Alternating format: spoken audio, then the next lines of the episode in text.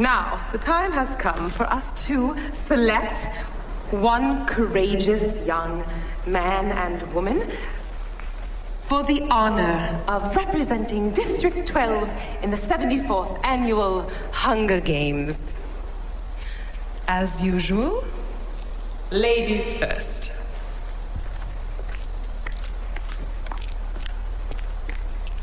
Primrose Everdeen.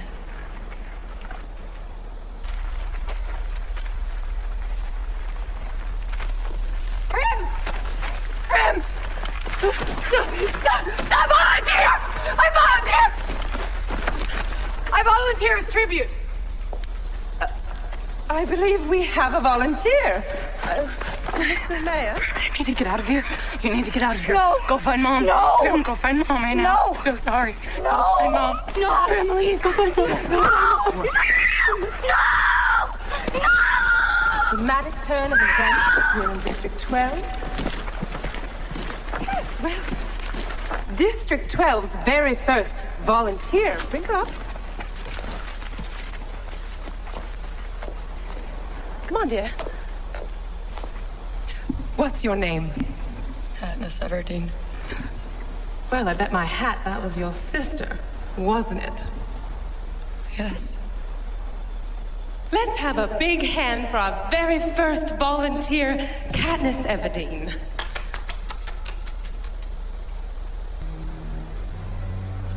And now for the boys.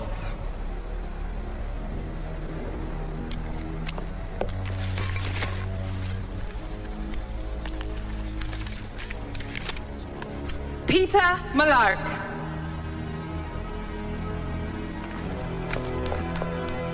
Here we are. Our tributes from District 12. Well, go on, you two. Shake hands. Happy Hunger Games, and may the odds be ever in your favor.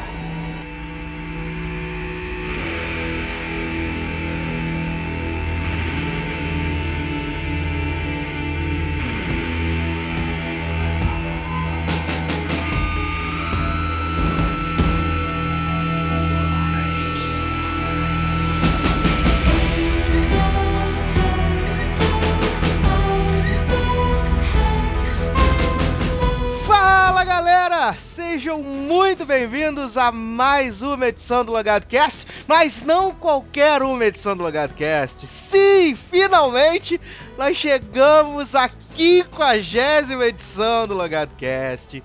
É isso aí, hoje é dia de festa, dia de alegria. Cadê a alegria desse público? Cadê? Cadê a alegria? Cadê? Não tem alegria nenhuma. Tarará, Ah, muito bem, eu sou Edu Sasser e no programa de hoje, para comemorar 50 edições, nós vamos falar sobre a franquia mais amada da atualidade. Nós vamos falar dos dois filmes que foram lançados até agora da franquia Jogos Vorazes. Nós vamos falar de Jogos Vorazes vamos falar de Em Chamas.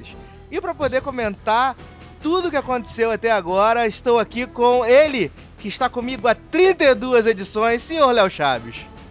Sou eu. Olha, hoje eu sou aquele, aquela audiência que só viu os filmes e não leu os livros. Então, por favor, muito cuidado, que eu não quero spoiler dos próximos filmes, hein? Também está aqui ele que está conosco há 26 edições, senhor Zé Guilherme. Fala galera, estamos aqui, né? Não sei se todos estão em, estão em chamas, eu não vou falar isso porque é muito pejorativo, mas a gente tá para comentar um dos melhores filmes do ano, quiçá o melhor filme do ano para mim. E a musa do Logado Cast que está conosco há 23 edições, Aline Carvalho. Nossa, eu tô com medo, que ele tá contando as edições. Eu não sabia que fazia esse tempo todo, né? Mas enfim. Tô aqui, né, pra comentar essa delícia chamada Jogos Horários e eu espero que vocês gostem. E é ele que está travestido da aniversariante do dia que estamos gravando, que é Miley Cyrus. E está conosco também há 26 edições, Igor Idori. Ah, meu Deus, Brasil, tô ficando velho. Mas enfim, muito feliz, né? Quem não ama Catching Fire, Hunger Games, Jogos da Fome. Ah, mas estamos aí. E na edição 50 nós vamos trazer de volta uma tendência que o Logado Cast tinha, que era de sacrificar um virgem. Na verdade, todos que estão aqui, menos eu, é claro, já foram sacrificados para poder alimentar a audiência do Logado Cast. E hoje, quem está aqui é ele que escreve as reviews de Tomorrow People de Revenge. Senhor Yuri Mendes, seja muito bem-vindo. Olá, pessoal, muito obrigado. Estamos aí, vamos nessa luta, né? Desvirginizar. Jesus tá cheio de vergonha, ele. Sim, sim. Normal, normal. É a primeira vez. É, assim, antes da gente começar a falar do nosso tema em questão, eu falei pra vocês a quantas edições vocês estão aqui. Mas vocês fazem ideia da edição que vocês estrearam aqui no programa? Vocês fazem ideia? Eu faço, eu lembro. Você lembra? Se eu não me engano, eu fui a 3. Se você não se engana, foi a terceira. Eu lembro, Não, eu não Igor, lembro o número, eu lembro eu- o tema. Eu lembro que eu fui junto com o Igor. Nós perdemos a virgindade juntos. Ui. Não, Léo tá nesse de. Léo tá nesse plot de pedofilia desde Mas é verdade. Pergunta o Eduardo. Ai, ai. Então eu vou esclarecer pra vocês. Olha que bonito. O Léo e o Igor, ele- eles realmente estrearam na mesma edição, que não foi a edição 3, foi a edição 2. Vocês Falei, falei. Vocês estrearam na edição 2, só que com um diferencial. O Léo ele entrou na edição 2 da metade do programa pro final. E aí na edição 3 ele foi até o, até o do começo até o final. O Igor ele teve do comecinho até o final da edição 2. Vocês estrearam no comecinho. O Gui falou que lembra mais ou menos quando é que ele estreou. Você lembra quando é que você foi você estreou aqui, Gui? Eu não lembro a edição, o número da edição, mas eu lembro o tema. Eu acho que foi estreando a gente. Eu estreiei comentando os ganhadores do M. Justamente com Ah, justamente, justamente. Você estreou aqui na edição 11, Gui, já faz um bom tempo. vixe, menino. A Aline, eu acho que ela vai lembrar a edição que ela estreou, porque foi uma edição especial do Logado Cast. Não, eu lembro que eu fiz uma edição que não foi ao ar. Isso me marcou muito. Então, eu não sei. Mas Pode contar, a verdade. a Aline estreou no nosso podcast de novela, na edição 15. Olha aí, tá vendo? Tá vendo? Edição 15, já faz um. Foi bacana, foi bacana. Tá vendo? Estreou em alto estilo, que o programa da Aline foi um programa duplo também. Eu não lembro Foi, agora qual verdade. foi, qual foi a edição que não foi ao ar que ela participou. Não lembro. Acho que foi naquele tempo que a gente tinha uns plots de problemas com o Hangout, com o Skype, com as gravações. Às vezes não dava certo. É bem possível, é bem possível. É. Eu acho que foi um daqueles plots que a gente tava gravando na época com o Audacity. Esse aí Que, mesmo. que sempre o áudio do Igor dava problema. Sempre o do Igor Ah, ficava não. menor. Não era, o, não era o áudio dele, não. É o dedo dele que tinha problema pra clicar no play, aí dava problema. É verdade, é verdade. O áudio do Igor sempre ficava menor que todos e era um inferno pra sincronizar e eu acabava desistindo no final. Mas é isso aí. Tá, só porque eu não sabia qual que era o botão do play e qual que era o botão Não, do não era, stop. na verdade não era play, era o hack. Todo mundo sabe que o hack é uma bolinha vermelha, é universal. Ai, ai. Mas tá aí então. 50 edições de Logado Cast. Eu participei de 50 edições, gente. Obrigado. É um prazer estar com vocês aqui, 50 edições. E é claro que. Você, você, Ah, você se desvirou sozinho, né? é, foi, foi, foi self. Você- Foi self, foi self. É, e aquele negócio, claro que a gente também tem as outras atrações aqui do, do nosso conglomerado, né? A gente tem o Drops logado, a gente tem Cinedrops, Hit List. E aí, se a gente for botar, já são quase 100 edições. Mas falando de Logado Cast, são 50 edições. E a gente tava pensando no que fazer pra, pra edição 50, não sei o quê. E aí surgiu, o Léo deu a ideia, quando a gente viu o filme, de falar sobre jogos vorazes, falar sobre enchamas. Aí eu ainda relutei um pouquinho e falei, não, vamos fazer, não sei o quê. Mas aí a, a- a Wonder Woman da, da, da, da empresa, ela chegou e falou assim, Edu, vamos fazer jogos vorazes. Eu falei, sim senhora, vamos fazer jogos vorazes na edição 50. E Gente, o que, que as pessoas vão achar de mim, pelo amor de Deus? Isso aí mesmo, isso aí mesmo. vão achar que você é a menina mais linda do programa e que nós estamos todos aos seus pés. Isso aí mesmo. Apenas isso. Certeza. Ok, então, tudo bem. Mas agora nós vamos falar da franquia Jogos Vorazes. Vamos falar de tudo, tem spoilers. Estamos avisando agora, tem spoilers dos dois filmes, tá? Então se você ainda não assistiu em Chamas, se você não assistiu Jogos Vorazes, não reclame, porque vamos dar spoilers de todos os filmes. Não vamos falar dos livros, não vamos falar dos livros, do livro A Esperança, porque muita gente não leu ainda e gosta de ler o livro só depois que assiste o filme. Então, a gente vai guardar todos os spoilers de A Esperança, até para poder fazer um programa sobre a Esperança no ano que vem. não, não vamos queimar a pauta, né? Vamos fazer um programa sobre a Esperança no que vem. E Abraço oportunismo. ah, que isso, gente. Ué, se, se o pessoal lá da Lionsgate pode dividir um livro em dois, por que, que eu não posso guardar um pouquinho pro, pro ano que vem? Não, tá certo, tá certo. E é pouco que eu falei também, né? Eu não li os livros e não vou ter como ler tão cedo. Então eu sou, dessa vez, eu sou igual aquela audiência que a gente já falou em alguns programas atrás, igual de Game of Thrones, que não leu o livro e só vê a série. Nesse filme, nessa franquia, eu tô assim. Então vamos começar. O senhor José Guilherme vai trazer uma breve sinopse, assim, do que é esse universo Jogos Vorazes. O que a gente pensa quando a gente fala em Jogos Vorazes. Do que se trata Jogos Vorazes, Gui? Bem, Jogos Vorazes se trata de um universo distópico criado pela autora Suzanne Collins, que conta a história de um, de um país que deve ser a América do Norte, assolado por uma guerra atômica, e depois dessa guerra, o que foi que aconteceu? É, ele, quer dizer, esse país é dividido em 13 distritos, e ocorreu uma guerra, uma revolução, e depois dessa guerra, a capital que comandava esses 13 distritos, distritos institucionou os chamados Jogos Vorazes, em que cada ano, cada um dos distritos, 12 no caso, porque o 13 foi destruído nessa, nessa tal guerra, é, tinha que dar dois dos seus adolescentes para lutarem numa arena tipo dos gladiadores até a morte. E só existiria um sobrevivente de cada um dessa, de- desses jogos vorazes. Bem, essa é a trama central da história. Aí nós vamos conhecendo, a partir do primeiro filme, que uma personagem, no caso a Katniss, amada por todos, ela vai meio que revolucionar esse sistema desses jogos vorazes, vai revolucionar toda essa, essa cultura que foi criada pela capital de uma forma que é realmente impressionante. E a gente vai discutir mais aqui no cast sobre isso. Isso aí. E a personagem principal desse, desse movimento todo é a Katniss. Katniss Everdeen, que é brilhantemente interpretada pela linda da Jennifer Lawrence, né? Que é o grande destaque do cinema nos últimos anos, eu posso dizer certeza. que é um grande destaque. E eu fico dizendo assim. É, muita gente não assistiu aquele filme, o primeiro que ela foi indicada ao Oscar, né? O Inverno da Alma. É um bom filme, é um filme bem bacana. Mas do, da- do início, né? Do- Dos Jogos Vorazes pra cá, ela se destacou muito mais, venceu o Oscar. E, assim, eu digo que ela é a força motriz de toda essa engrenagem que está envolvida. Até me pergunto, será que se fosse é, outra atriz envolvida no papel, será que o filme seria o sucesso que foi? Teria a força que tem? Será que outra atriz conseguiria dar a força que a Katniss precisa na, na- no- O- sendo essa, essa, essa imagem que ela é?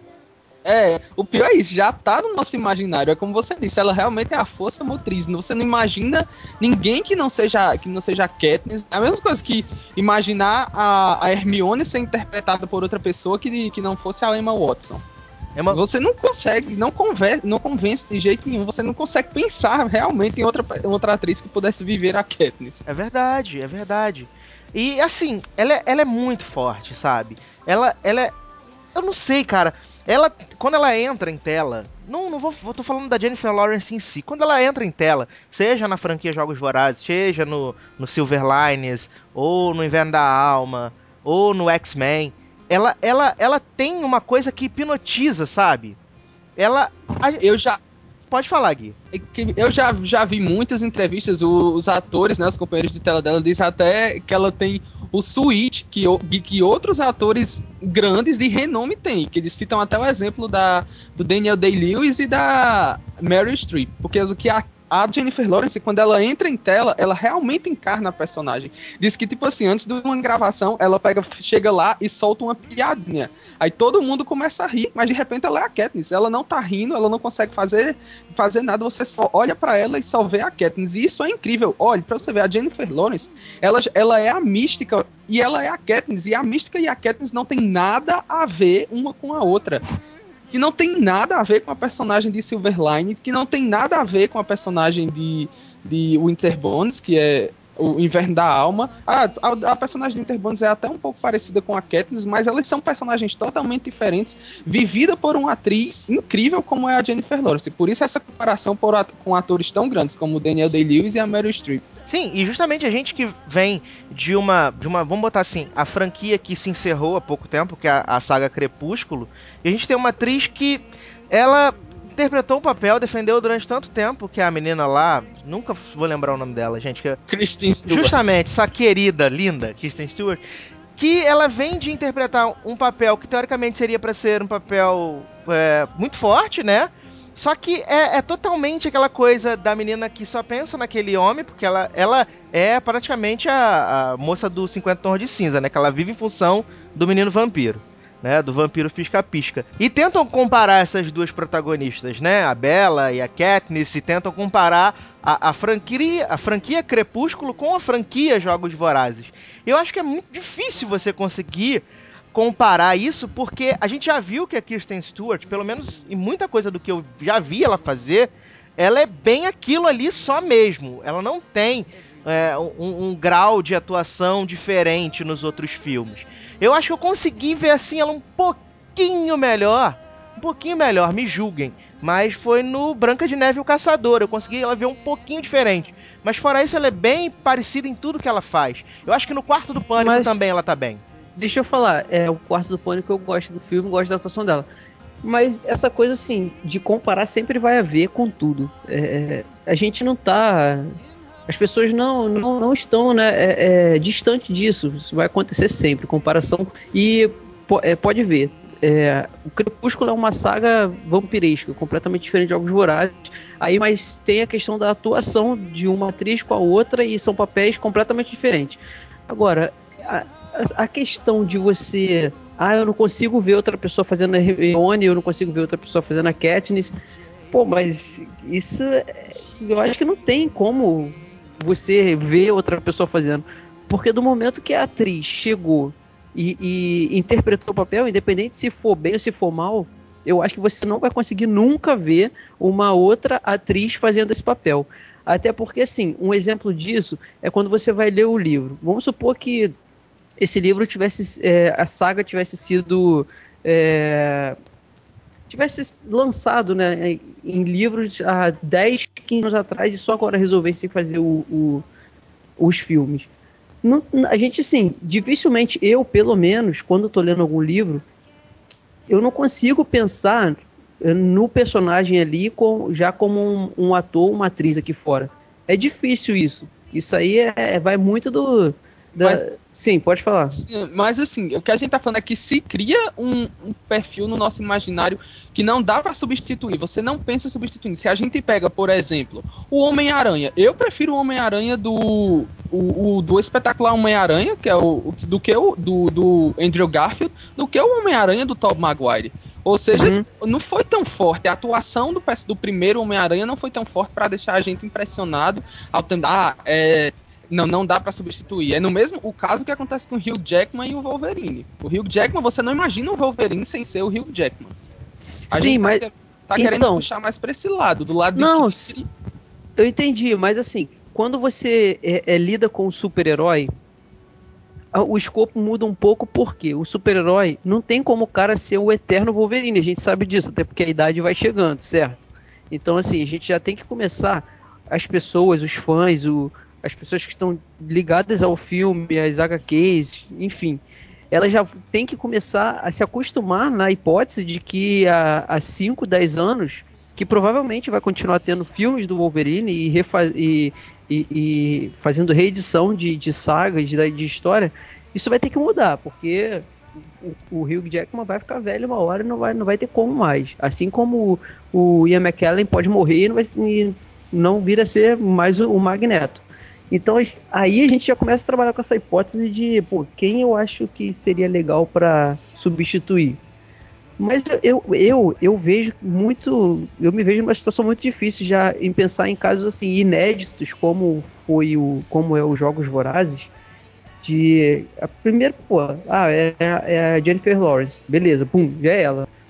Antes de, de escolher, de fazer o teste, assim, mesmo tendo outras atrizes e depois que ela fez o papel que se encaixou perfeitamente bem, é difícil. Eu, pelo menos Leandro, tenho dificuldade de, de assimilar isso? De, de, achar que ah, outra seria legal, ou então se encaixaria melhor, ou não, fulano de tal não se encaixaria melhor. Até porque, sei lá, eu acho que o papel é dela, foi muito bem executado, e ela provou isso é, não só em Jogos Vorazes, mas com os últimos, os últimos longos, os últimos filmes que ela fez aí que rendeu até premiação importante. Né? Eu, eu acho que assim, uh, comparar o, uh, Jogos Vorazes com o Crepúsculo, para mim só se for em tamanho e público. Porque se você pegar o tamanho de Jogos Vorazes e pegar o tamanho de Crepúsculo, ambos são equiparáveis. Mas a atuação de, de Kristen Stewart com a atuação de Jennifer Lawrence é quase, tipo, pecado, um crime. É. Porque eu, eu, eu, não consigo imaginar de, uh, alguém interpretando a Katniss que não é Jennifer Lawrence. Porque a Katniss, ela precisa de uma força, ela precisa de, uma, de um foco ali, que eu acho que só a Jennifer Lawrence, uh, nesse mundo de jovens atores que a gente consegue ver agora, poderia é, é proporcionar. Eu acho que não só a Jennifer Lawrence, como todo o resto do elenco. O elenco ele foi escolhido a dedo desde o início. Eles não pecaram, acho que em nenhuma escalação. É, é, é comparável ao cuidado da escolha de elenco que a gente teve com Harry Potter. Por causa que a gente vê outra franquia adolescente que não teve foi o próprio Percy Jackson.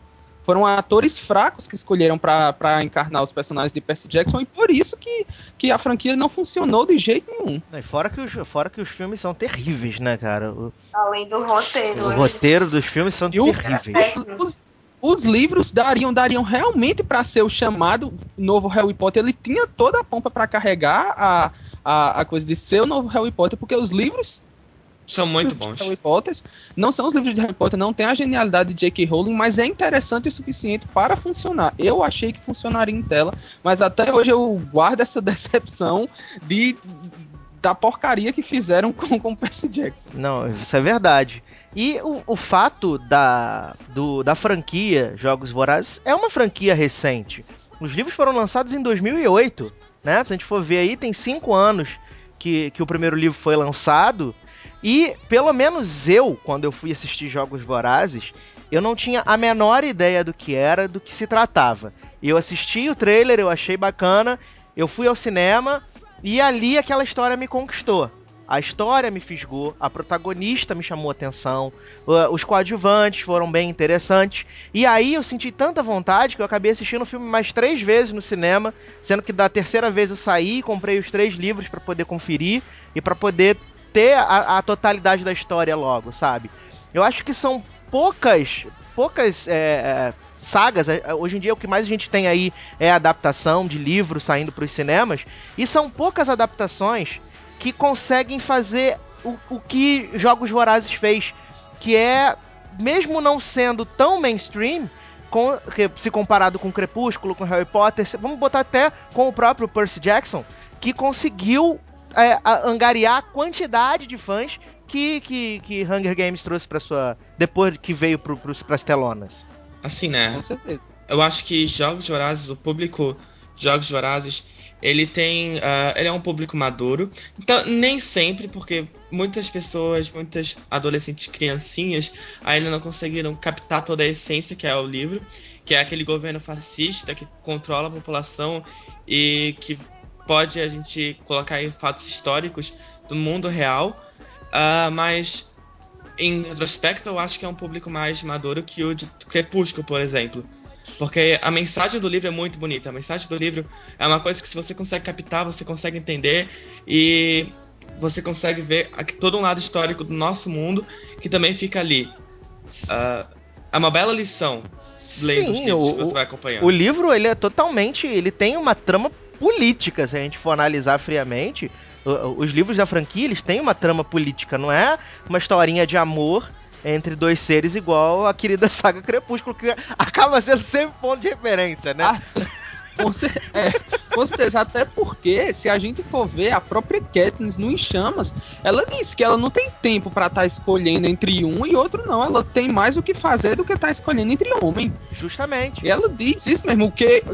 A, pronto, a, voltando pra Crepúsculo. O que com certeza a Bela de Crepúsculo iria escolher, ia perder para o mundo para escolher entre Jacob e Edward para fazer o que ela tinha que fazer, que até hoje eu não sei o que ela fez ali.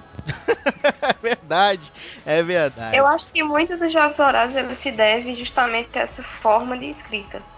A forma, tanto no livro quanto o próprio roteiro, que foi muito feliz em, em, em adaptar bem, eles conseguem prender. A minha história com Jogos Horários foi bem parecida com a do Edu. Eu fui assistir o filme, eu nem o trailer tinha visto. Eu fui cega. É, Guilherme tinha visto e vamos ver, vamos ver, e eu fui. Não tinha visto o livro, não tinha visto o trailer, não tinha visto nada, e eu simplesmente, de cara, amei. Comprei os livros e li os três em uma semana. Então acho que assim, a história, o livro é muito bem escrito. O roteiro ele foi impecável, até que a gente acabou de citar um problema aqui, que é o do Percy Jackson, que é um livro bacana de se ler, mas que quando passou para as telas ficou horrível. Eu, Eu acho que muito deve a isso. Ô, eu não sei se você concorda comigo, eu acho que a o grande acerto dos roteiros do- da franquia dos Jogos Vorazes que a gente viu até agora é o fato da Suzanne Collins estar envolvida no roteiro, né? Porque ela, ela, é- ela opina, ela, ela traz, principalmente nessa segunda parte, no, no Em Chamas, a gente tem ali, tipo, eh, frases inteiras transcritas do livro pra, pra tela grande, sabe? Então acho que isso acabou sendo um- um- uma coisa muito boa pra, pra, pra franquia, ela tá envolvida com, com o roteiro do filme. É verdade, é verdade. E algum, alguns fatos que tem no livro e que eles conseguiram mudar para o filme para ficar mais, é, assim, mais Acessível. visualmente acessível e que ficou bacana e que todo mundo gostou. Eu acho que a única coisa que eu ouvi reclamação foi a história do relógio que não apareceu. Ah, sim. Ah, o relógio do Botar que não apareceu, mas que eu defendo completamente. Porque eu acho que se, no caso ali do Em Chamas, se fosse mostrado o relógio de cara, quem estava assistindo, quem não viu os livros, de cara já ia ficar, ah, esse cara vai ajudar ela. E mesmo a gente que leu, que estava vendo o filme, a gente tinha. A gente ficava em dúvida, meu Deus, será que ele está ajudando ela? Sim, Por esse fato, pelo, pelo, pela conversa com ela ter sido totalmente subliminar. E- Não, e mostrou, Essa e mostrou essa cena do, da, da dança ali também mostrou do quão dúbio aquele personagem é, né? Porque ali você não Exato. sabe de que lado ele tá. Ele tá do lado da Consegui capital? Enquanto no, enquanto no livro ele mostrava o relógio com um tordo dentro do relógio, no filme ele simplesmente com uma frase ele entregou pra quem prestasse atenção, que ele disse: "Você me inspirou a voltar". Isso. Você da mesma É, forma que exatamente. vo- isso ele não foi genial essa, essa essa essa sacada do roteiro de criar uma forma de já demonstrar qual era o lado do personagem sem precisar expor demais pra quem não conhecia os livros.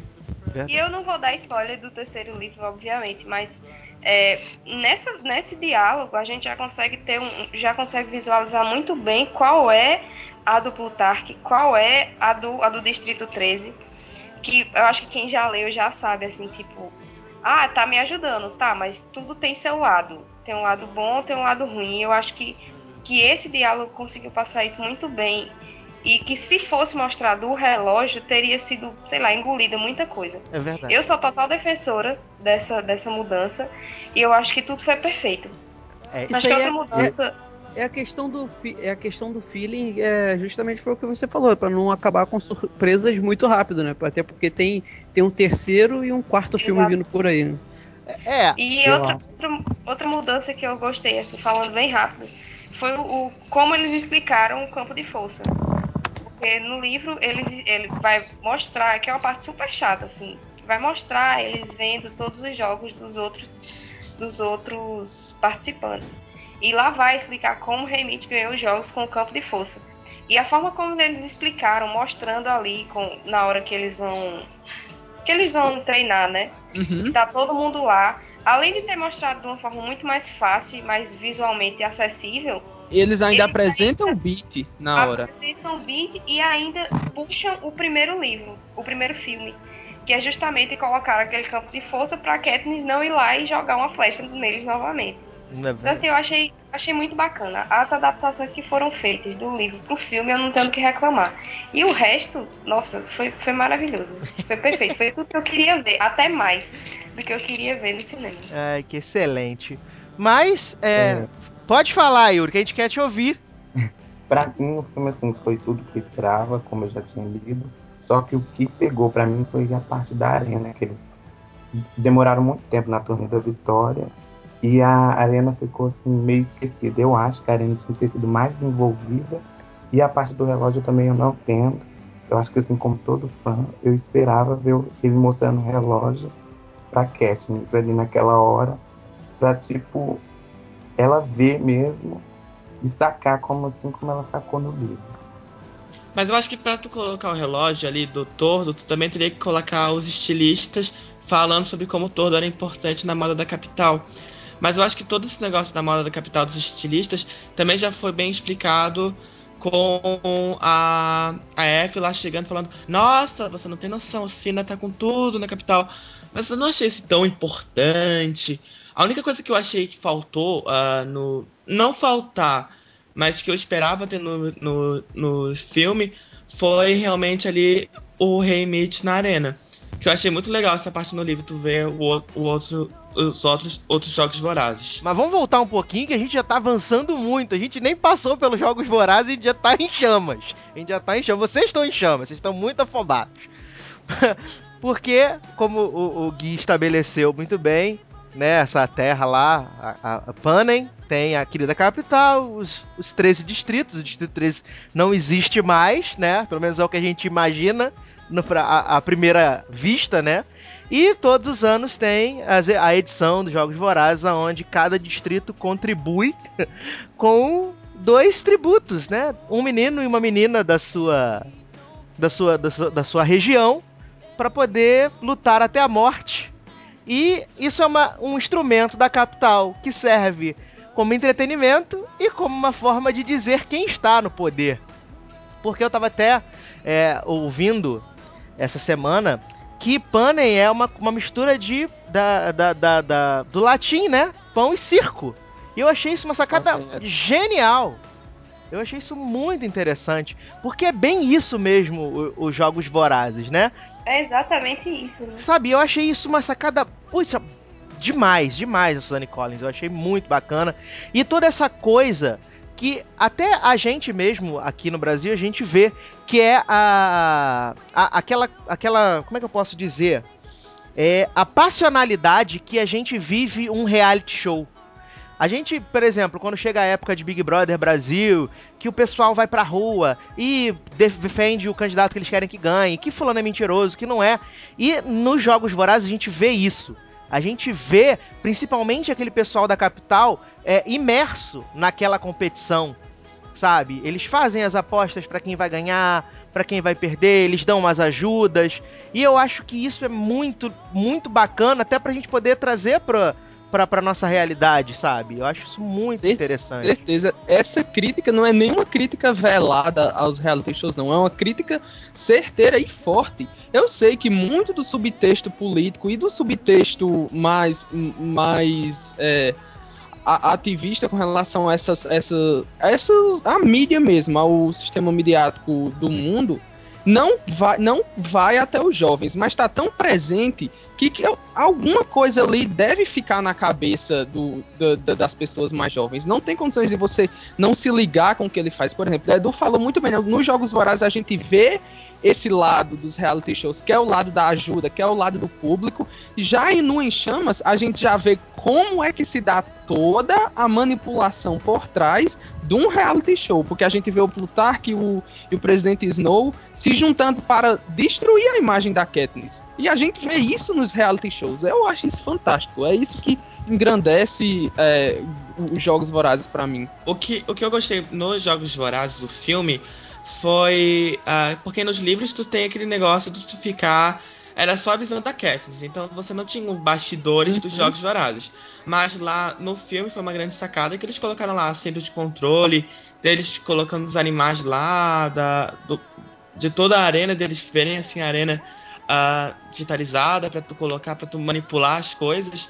E isso foi muito bom, porque você conseguia ver os bastidores de tudo aquilo que você não conseguia ver nos livros, porque a Katniss uh, tá limitada na visão dela. Sim. Além deles terem colocado o Caesar, né? Que o Caesar ele serve como é, é, como o livro é, é, totalmente da visão da Katniss, o Caesar ele serve como uma ponte entre o público é que a gente mesmo e o- os Jogos Vorazes, para não ficar aquela visão é, só da Katniss, só ela, só as coisas que ela vê. Então eu achei muito bacana essa sacada de colocar o Caesar como é, justamente um programa de televisão. A gente tá assistindo ao programa de televisão. Acho que foi muito bem colocado. E, e- E diga-se de passagem também, né, que essa questão que o Igor falou aí do centro de controle fo- é muito perfeito, cara. Porque ele é, é como se você. Eu, quando vi- assisti o primeiro filme, tu pensa logo assim, cara lá. Deve ser exatamente assim atrás das paredes lá dos Do espelhos do Big Brother. O Boninho certeza. deve chegar e falar: olha só, faz isso, isso, isso, porque não tá me agradando e eu quero audiência. Então, é assim, desse jeito. é, ela, ela levou, ela com a ficção, é, com, a, com a ficção ela conseguiu é, é, trazer, assim, a realidade, cara, perfeita através da ficção pra gente, porque a gente não consegue ver o que tá acontecendo nos bastidores de um reality show, né? Porque, assim, não tem, a gente não tem informação, a gente não trabalha lá, a gente não tem coisa de trabalho lá. Mas a gente sabe que isso que acontece, a manipulação acontece. E o, o, o, o filme retrata isso muito perfeitamente, cara. E chega a dar até raiva, né? Porque eles dificultam muito mais do que o, o, o necessário. é Aquela a inserção daqueles cães doidos lá, aquela fumaça agora nesse último filme, no Catching Fire, pô, chega a dar raiva do, daquele centro de controle. é, eles fazem isso justamente da, da, da forma da manipulação, né? Que a gente vê no primeiro filme, que tem a hora que eles falam assim, nossa, a, a Katniss ela tá muito afastada do resto do Uhum. pessoal. Então o que a gente vai fazer? A gente vai criar uma situação de uma forma que ela esteja de novo aonde a gente quer, que é junto com os outros tributos, com os carreiristas, para poder ter uma dinâmica, né? Porque se você é um diretor de um programa, você quer que o programa, né, suba a audiência. E o que, que faz a audiência subir? O conflito. Se você não tem conflito, você não tem audiência, você vai deixar a sua plateia entediada, sabe? Eu acho que essa sacada dos Jogos Vorazes da Suzanne Collins é sensacional.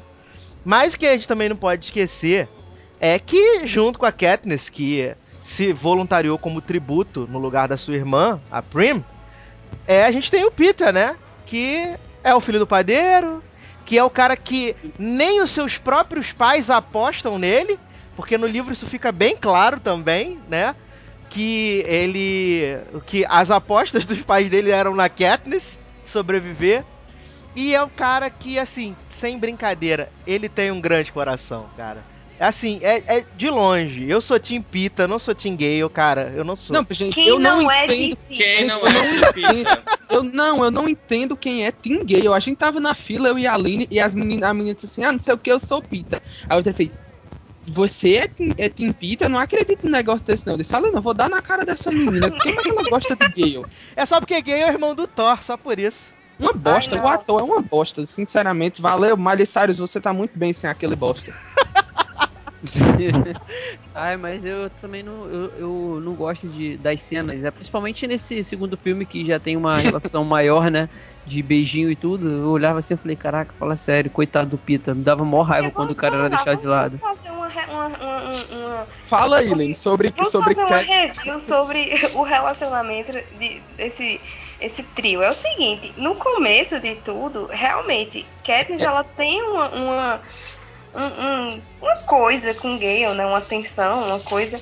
Mas nem ela, nem é uma tensão realmente verdadeira. É só aquela coisa, assim, né? Eles estão juntos desde pequenos e tudo mais. Jovens, a flor da. a É um carinho, né? É um carinho. É, é é uma, Não. uma- um- Não é nem um amizade carinho, é maior. uma, é uma amizade maior. E realmente, a Katniss ela só vem gostar do, do, do Pita no segundo filme e no segundo livro, porque até o final do, do primeiro filme ela realmente gostava do Gale.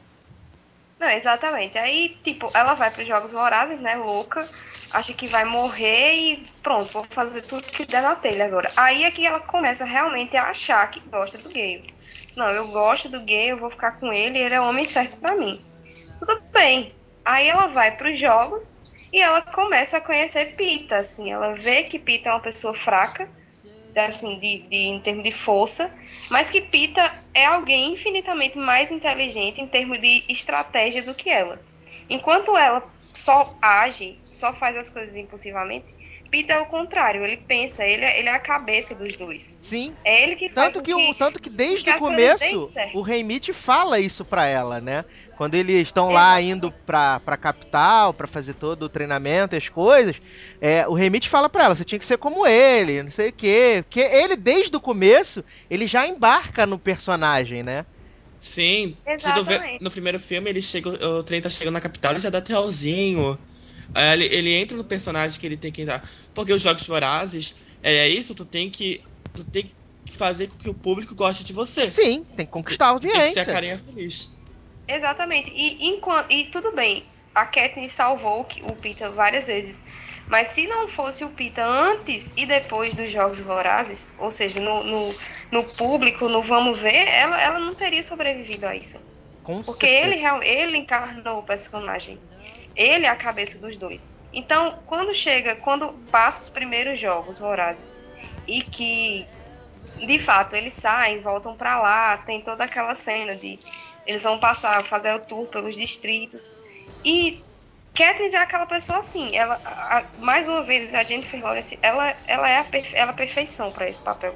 Porque ela encarna, ela é daquele jeito, ela é uma pessoa que ela não quer saber do outro, ela quer saber das coisas que são é assim e acabou. Ela Eu é egoísta, essa é a verdade. Eu acho isso errado e acabou. Ninguém Ela é egoísta. Ela é egoísta, ela só Ela é pensa extremamente nela. egoísta. A gente vê no a gente vê no começo do segundo filme quando tem aquele esquema lá que o Gale fala, não, vamos fugir, não sei o quê. Aí é, é, é, ela fala pro Gale, né, vamos fugir e tal. Aí ele fala, tá, mas e as outras pessoas do distrito? E você vê que ela tá preocupada em salvar ele, salvar a família dela, sabe? Ele não, não tá nem aí, ela quer salvar a pele dela, ela é E completamente. até quando ela pede pro Remite pra dizer assim, se tiver, se alguém tiver de voltar, que seja ele, proteja ele, ela sabe, porque se ele voltar, a família dele- dela tá salva, porque ele sabe fazer as coisas, ele, É. ele sabe conviver, ele sabe lidar com as pessoas, com as piores pessoas. Então ela pede, não é porque ela, ah, eu tô preocupada com o Peter, ele vai ter que voltar, não é isso. É que se ele voltar, ela sabe que a família dela vai estar salva. Justamente. É Eu acho, verdade. Eu acho corajoso demais criasse uma protagonista desse estilo, que é falho como todo ser humano é falho. Ela não é boazinha, ai meu Deus do céu, vou salvar o mundo. E a gente vai ver mais e mais desse fato de que ela é um ela é um, um símbolo de, de, de revolução, mas em nenhum momento ela quer ser aquilo não, e a gente vê isso Exatamente. muito bem. Ela, ela, ela foi jogada naquilo ali. Ela, em nenhum momento dos livros ela quer ser aquilo ali, porque ela foi jogada até mesmo nos outros livros que eu não vou comentar na Esperança. Você percebe que ela não tá confortável naquele papel de s- Ela não símbolo. quer de jeito nenhum. Ela não gosta. E aí, é, voltando para a relação dos dois, fica essa coisa, né? Aí ela tá, ela assume um relacionamento, mesmo que velado, com o Gale, mas fica ali aquela coisa com o Peter, ela precisa atuar com o Peter. E aí eles são jogados novamente na arena, no Em Chamas, no no 75º Jogos Vorazes. E quando ela chega lá, ela percebe que não é só porque o Peter ele é uma pessoa gentil, ela percebe que realmente ele, ele se importa com ela, num nível. Só que alguém que ama muito se importaria com ela. É verdade. E aí, quando ela vê que ele quase morreu ali, quando as primeiras cenas que, da, da arena, que ele se choca contra um campo de força e quase morreu, ali ela percebe que ela se importa, que ela não quer que ele morra, que ela, que ela não quer que ele se dê mal. E, e é ali que começa realmente a, o relacionamento verdadeiro de, de Peter e Katniss. Que tem a- chave de ouro, de fato, é aquela cena do pôr do sol linda, maravilhosa. Dos dois conversando, que ele diz que ninguém precisa dele, a sala de cinema inteira gritou que, que todo mundo precisava dele. É incrível. Todas as meninas gritaram, ah, eu preciso de você. Enfim. E ali, é ali que. E você, é Aline? 100%. Não, né? Ela já tem. Não se preocupe, meu filho, que eu.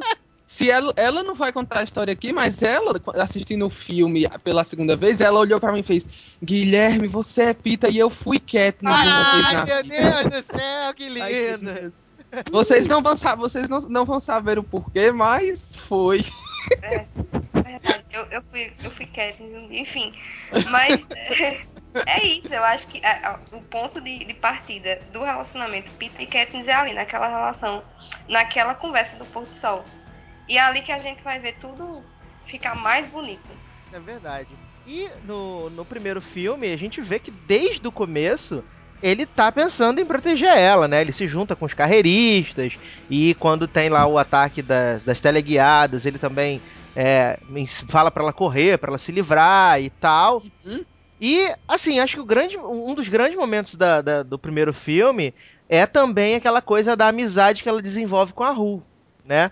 Que é uma das coisas mais bonitas e que, pra mim, gera uma das cenas mais bonitas, tanto no primeiro filme quanto no segundo filme. Sabe? Eles conseguiram refletir essa relação da Rui, porque você pensa, ah, é um filme, minha gente, é um filme curto, mas você cria uma relação tão forte com o personagem, que é um personagem tão simples e ao mesmo tempo, sei lá, tão emocionante que não tem como você você não marcar. Tanto é que a como é do mesmo disco, a personagem aparece é mencionada a todo momento no segundo filme, e quando ela é mencionada, você se emociona tanto quanto você se emocionou na despedida dela durante o primeiro filme. Sim, assim, quando, quando é, é, tem a, a morte dela no primeiro filme e que a Katniss faz o, o símbolo a a de respeito ao Distrito 11, cara, aquilo ali é, é, assim, sensacional, sensacional. E quando você vê ela no, no Distrito 11, na, na tour do Torneio da Vitória, com o Pita, e aí o Pita faz aquele discurso, não sei o quê, e aí quando ela começa a falar, sem brincadeira, fora que eu já chorei ali, tum, na hora, eu já chorei na hora do discurso dela. Eu chorei o filme inteiro, meu Deus do céu. Se bobear, eu chorei mais do que a mãe da Ru quando ela tava falando, né? E no primeiro filme também, é, a morte da rua, eu acho que foi a parte que teve mais sentimento no filme, que o resto é só aquela matança, É, com aquela coisa certeza, eu de também acho. no jogo. E foi isso que, tipo, ligou ela a todo mundo que tava assistindo aquele filme. Sim, Verdade. É verdade, concordo. Eu acho que a grande, a grande jogada do, dos Jogos Vorazes é que ele, mesmo sem mostrar tanto sangue, ele consegue ser um filme cruel. Mesmo sendo para a classificação dos jovens e adultos, ele é um filme cruel. Eles mostram a crueldade do que é aquilo ali. Aque- aquelas crianças, né? Porque em- na sua totalidade as cri- são crianças. Você vê a rua ali, deve ter 10 anos, 11 anos, expostas àquele tipo de, de de coisa que é estar naquela arena, sabe? E eu tava até comentando com o Guilherme esses dias é, o quão delicado é lidar com um texto desse. Porque o teor de Jogos Vorazes é extremamente, como é que eu podia dizer? É, ele é Violento. sensacionalista, ele é violento. Então, se colocado nas mãos erradas, com certeza ele teria sido visto de uma forma totalmente errada e diferente do que está sendo visto hoje. Jogos Vorazes ele está sendo tratado mesmo pelas pessoas mais difíceis do, do cinema, pelas pessoas que não aceitam é, filmes blockbusters, ele está sendo tratado como realmente um filme que ele ele tá ali para para falar mal do que está errado na sociedade, para inserir coisas que são insanas na sociedade. E ele está sendo tratado ainda bem da maneira correta, porque ele é muito delicado. Se tivesse pego, sei lá, uma equipe não tão boa, se os protagonistas não fossem tão certos no que eles fazem, com certeza cairia no risco de ser uma coisa vista totalmente errada pela própria sociedade. Então, eu Mas- acho que eu acho muito bacana de Jogos Vorazes é isso. Olha, é, falando em protagonista, né? o- Os protagonistas, os, as pessoas que interpretam. Cara, o elenco todo é maravilhoso demais, cara. Demais, demais, demais. E não só pelo fato de serem grandes nomes, né? Que, pô, tem ali a experiência toda do Donald Sutherland, tem o, o Hamilton, que eu nunca sei falar o nome desse cara, nunca lembro. Harrison. Woody Harrison, pô, eu adoro os filmes que esse cara faz, cara, sério. E ele tem já aquele quê de, sei lá, engraçado sem querer ser engraçado. E isso eu me amarro. É, tirando, tirando é, é a Katniss, né, a Jennifer Lawrence, o, o cara que faz o Pita, que são muito bons também. Cara, o Stanley Tucci tá maravilhoso demais, cara, demais nesse na- na- nos filmes. Eu olhava pro Edu e você falava, caraca, cara, como eu tô gostando do, do, do personagem, sabe? A, a- a risada dele, o- os trejeitos que ele faz. E, pô, é demais, cara. Assim, o, o elenco do filme. Ah, e no segundo também, que teve a adição do. Philip, é, Philip Seymour Hoffman. Cara, demais, cara. Demais, demais, demais. É, eu, eu- foi um filme que, assim. Não, eu não. Eu, eu não sei se est- estou certo em, em falar isso, mas não gerava tanta expectativa como. como o que causou, né? No, assim, não era. Tanto é que eu acho que conversando com o Edu, que eu falei, até falei assim, poxa, cara, um filme desse tamanho pela Paris Filmes, nada contra, mas assim. Não, não, Léo, mas você tá certo em dizer isso, porque tô realmente certo? Tá, sabe? Porque, acreditem, olha, Jogos Vorazes foi o primeiro filme de uma distribuidora independente a alcançar grandes distribuidoras em bilheteria. A Lionsgate foi a primeira de distribuidora independente a alcançar a Warner, a alcançar a Fox, a alcançar é, alcançar a Universal por causa que nenhuma outra a Summit, por exemplo, com Crepúsculo não tinha que fez grandes bilheterias, mas não tinha não tinha a, alcançado realmente de, de, de, de, de forma sustentada a Universal ou por exemplo a própria Warner.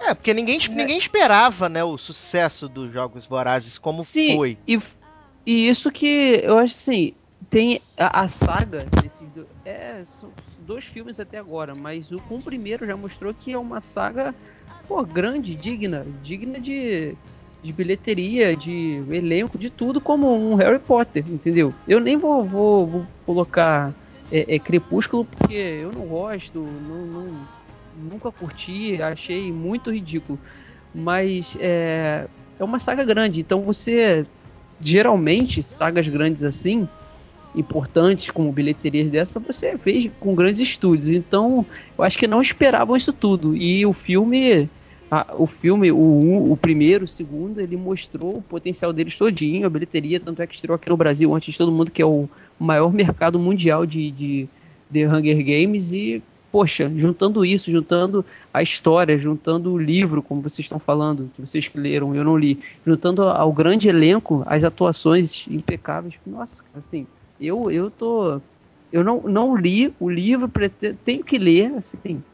Agora não tem como, mas sinceramente, eu tô muito ansioso pelo, pelo, pelo próximo filme, para saber da história. E, e, é difícil se você conseguir segurar e não ter spoiler com todo mundo ao seu redor já tendo lido e falando, né? Pra mim, a grande edição do, do, do Mockingjay vai ser, com certeza, a, a Presidente Coin né? A Julianne Moore como Presidente Coin, ela promete. Até porque é uma personagem muito interessante, a Presidente Coin. Então eu acho que vão ter bons momentos entre ela e, entre ela e Katniss, né, Gui? Acho que toda a saga do Distrito 13, né? É. Ela tem... É, é, e, e eu e eu, outra coisa que eu já comentei com a Lynn também, que é justo em a esperança que eles vão ter que eles vão ter que se provar como bons roteiristas, porque eu por mais que eu goste, eu não engulo essa divisão entre os, em dois filmes. A Ainda não engulo. parte 1, principalmente. A Esperança parte 1, porque realmente o último livro, ele tem. As duas primeiras partes dele são extremamente arrastadas. Verdade. São partes difíceis. É o livro mais fraco, na minha opinião, dos três. Justo por eles, não, por ter essa falta, essa. Não, é, é porque eu não vou falar, não vou dar spoiler, no caso do Leozito também, mas é, não falta alguma coisa que eu acho que eles vão se provar realmente incluindo esse lado que a gente não vê e que foi tão bem é, executado nos dois filmes, que é essa parte da capital. A gente deve ver muito como é que a capital vai estar lidando com a revolução em si nessa primeira parte da esperança. E é algo que eu estou muito curioso para ver. Sim. E... Mas é como o Igor. Pode concluir, tá. Lini, pode concluir. Não, só concluindo, é, como o Igor mesmo falou, é, a Katniss em nenhum momento ela quer ser o símbolo dessa revolução do mesmo jeito que ela foi jogada na arena para participar dos jogos, ela foi, ela foi jogada no meio da revolução. Então, assim, a primeira parte da esperança, ela é justamente essa, essa coisa, né? Ela é símbolo, ela não quer ser símbolo e é essa coisa arrastada. E Vai ser a é aceitação dela, né? A aceitação Se tornar dela. Exatamente. exatamente. E por isso, é, essa coisa tão arrastada da primeira parte da esperança. E como o Guilherme falou, é aí que eles vão se provar bons roteiristas, é, bons adaptadores. Porque a primeira parte da esperança ela, ela precisa de uma atenção a mais, eu acho, que, do que dos outros filmes. Justamente por isso. para não parecer é, maçado demais, para não parecer chato que não é, mas é toda uma preparação para o grande final, que é, com certeza vai ser a Esperança Parte 2. Sim, se eu fosse, se eu fosse o pessoal que vai adaptar o, o Mockingjay, eu trabalharia o A Esperança Parte 1, um filme menor, né? Um filme de 1 hora e 40, eu acho que seria o suficiente para poder Também conseguir acho. trazer essa, essa parte da aceitação dela, até porque a gente vai ter mais Gale nesse filme, né? Então tem esse pequeno problema também. Tem mais Mas Gale. Eu aposto que eles vão trazer a capital, a cena da capital que a gente não tem no livro. É. Eles vão trazer. Eles precisam trazer, na verdade, porque a gente, enfim, até que Não, não vou falar. não, Pra lá. não tem como. É melhor a gente não entrar muito, que eu também já ia falar. É, enfim, eu acho. Eu acho que eles vão trabalhar mais essa coisa da capital. Ai, ai. E como se passa na visão da Katniss, a gente não tem. É verdade. Então eu tô apostando nisso. Eu acho que vai ser bom. Mas vamos falar do personagem que, que o Léo levanta aí, que é o, é o favorito dele, que é o Caesar. Né, o, o personagem do Stanley Tucci, que ele representa toda a falsidade e a, a- a plasticidade da capital. Ele é um personagem inacreditável, porque ele é muito É aquele falso. que tá do lado do todo, de todo Sim, mundo. né, o sorriso dele é muito falso. Tudo Ele que ele faz é lados. muito falso, cara. É inacreditável. Se dá bem com todo mundo. É, ele, Ah, ele é um amigão de todo mundo, Cisa. Ele é um amigão de todo mundo. E Eu acho que a escolha. Pode, falar. não, continue. Então, a escolha do, da produção pro Caesar foi sensacional. Caesar foi muito bem caracterizado. Porque no livro a Katniss fala que é aquele, aquele apresentador que se dá com todo mundo, que ele se vira muito bem no coisa. E ele, com a Katniss, com, com o pessoal, apresentando o reality show, ficou muito bom. O Caesar. E é, pra gente já concluir até a parte do- dos Jogos Vorazes, a gente vê que a, a, a capital muda as regras do jogo. Fala que se os dois do mesmo distrito vencerem, é, eles podem ser consagrados campeões. Então a Katniss e o Pita se esforçam ao máximo pra poder conseguirem, né? E quando elas conseguem isso, eles mudam mais uma vez a regra do jogo, dizendo que só um vai ser. E aí eles, eles fazem a grande ameaça ao poderio da capital, né?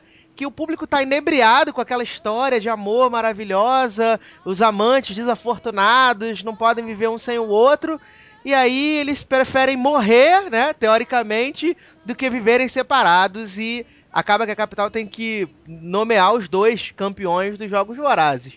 E acaba que isso gera uma situação que a capital não contava, né? Que é essa coisa dos pequenos focos de rebelião se sentirem representados. E essa é a grande ameaça que o, o Snow ele faz questão de dizer a todo tempo no Em Chamas.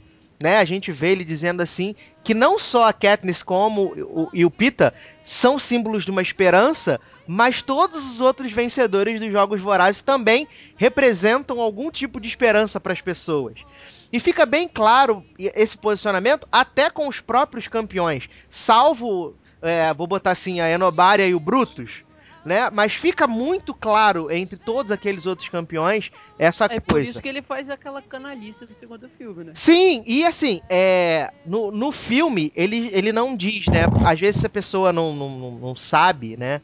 É, parece que todas as vezes que tem 25 anos eles pegam os campeões e jogam na arena. Só que não.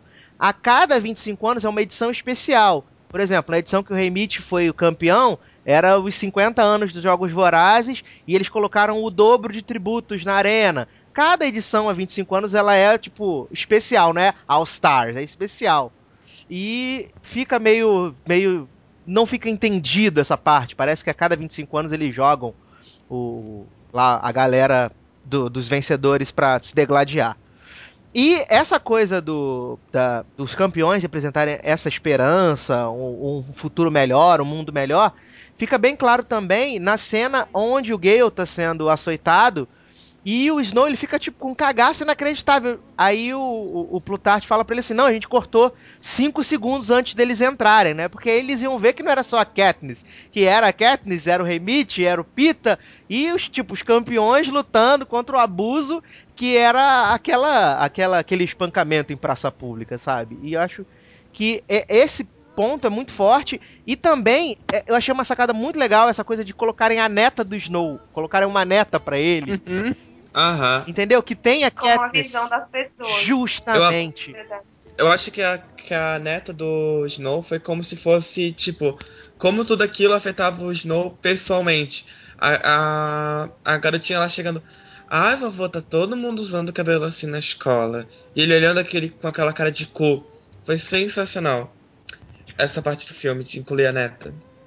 É, eu achei É essa, saca, é essa sacada de dar, de dar um. dar uma, uma visão maior pro Snow que torna os, os filmes tão mais interessantes. Porque é difícil a gente dizer isso, mas eu sou do grupo que aponta realmente o livro em chamas como melhor do que o, o filme em chamas como melhor do que o próprio livro. Eles conseguiram melhorar certas partes, eles conseguiram cortar o que realmente era falho na, na escrita da Suzanne Collins e está, e tá justo nesse lance de sempre trazer o, o lado novo, a parte que a gente não vê, já que a primeira pessoa, o, a escrita em primeira pessoa geralmente limita muito o, o, o nosso entender da história. Eu gostei muito, é sensacional esse. Até porque né, a gente tem mais cena do, do Donald Sutherland. Se nós formos ver, no primeiro livro, o Snow só deve ter o quê? A fala quando ele apresenta os Jogos Vorazes lá no desfile. Ele não fala mais nada durante o primeiro livro. E desde o filme, do primeiro filme, a gente tem mais esse espaço que é aumentado ainda mais no segundo filme. É verdade. E o que é aquela cena do da- das carruagens, a encarada que a Katniss dá nele e ele devolve a encarada pra ela. Tipo, É. tipo, ela tá dizendo ela assim, eu estou te desafiando. E ele responde, tipo, eu não tenho medo de você. Uhum. E assim, né? Obrigado, obrigado a gente, todos nós aqui, por termos dado o dinheiro para a bilheteria aumentar, para a produção aumentar, por causa que se no primeiro filme a gente tinha a Katniss e o Pista vestido em dois sacos de lixo, aqui a gente tem uma produção digna de blockbuster de estúdio grande, como Warner, como a Universal, que a mesma a gente já citou aqui. Porque meu, tava fantástico, realmente, de, de arrepiar aquela entrada das carruagens. Se você vê, minha gente, a entrada das carruagens no primeiro filme é feita à noite, já pra gente não perceber o CGI que tem ao lado, que é quase impossível. A gente tem o quê? Uns três minutos de entrada de carruagem, com a, aquela, aquele saco de lixo preto pegando fogo horrível no primeiro E um filme. plano único, assim, só de frente, É, né? só Eu de frente. abrir a, a imagem. É, e, e é também é bem bacana, né? Essa coisa que até o próprio Sina fala pra, pra ela, pra eles, né? Não, não sorriam, não acenem, mostrem desprezo por, por isso que tá acontecendo. E eu acho que uma das cenas que também é muito forte nesse filme é quando tá tendo a parte lá com, com o Caesar, né? Das entrevistas e todo mundo fazendo seu drama pessoal, né? Ah, estamos muito tristes com isso aqui, não sei o quê. E o Peter, ele sempre tem que soltar uma bomba, né? Aí o Snow faz toda aquela presepada de mandar ela aí com, com um vestido, não sei o que. Ele, não, que a gente se casou em segredo. E, e aí ele solta a bomba, né? Por causa do bebê. Tum. Oh meu Deus, e agora? Um bebê, não sei o que. Tipo, Parem os jogos, parem os jogos. Aí o Remite fala assim, pô, não adiantou de nada não, negão. Tu tentou, mas não adiantou de nada. E, e, assim, o que eu achei, é, não uma falha, mas uma coisa que tem no livro e no filme não tem, que logo depois de que, que eles estão na arena, tem uma situação, e o Pita fala assim, não, você tá grávida, não sei o que, tem que fingir, da barriga. E no filme isso é totalmente descartado. Né? Você Ah, é verdade. Eu, eu pensei nisso agora.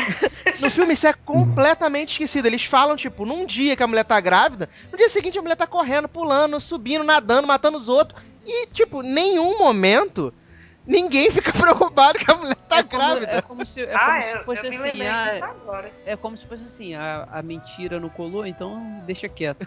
Não, mas no, aquele negócio. É, mas livro, é que no livro eles levam bem a. ele a, leva a- adiante. Ah, é? É. é. Mas, ah, mas tá bom. não- Tá vendo que eu Ah. nem lembrei? É, não vou mentir que eu nem lembrava Agora- disso aí, nem me incomodei. Ed- Edu, seguindo essa cena da, da- que ele diz da gravidez, tem uma das melhores do filme, Pô, né? Joana roubou o filme. Joana é uma linda. Por favor, Joana. Johanna, gente. Ai, adoro. Pros haters calar a boca, por causa que. Ah! Jenna Malone com aquela vozinha não vai conseguir fazer uma Joana massa.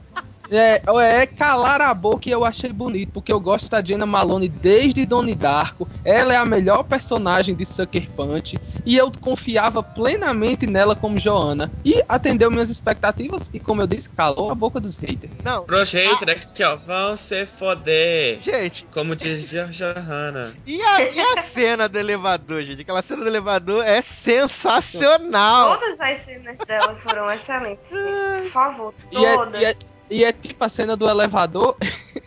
eles, eles meio que assim, assim, vai, Jennifer Lawrence, você pode fazer suas caretas que você tanto gosta. Aí ela vai lá e faz, né? Aquelas caretas dela.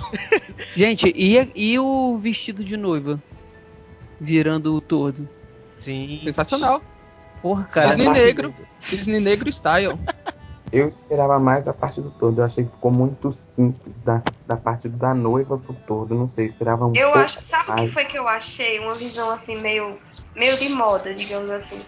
Eu acho que o vestido de noiva, o vestido branco, ele era longo, era, era bem princesa, assim, bem bonito.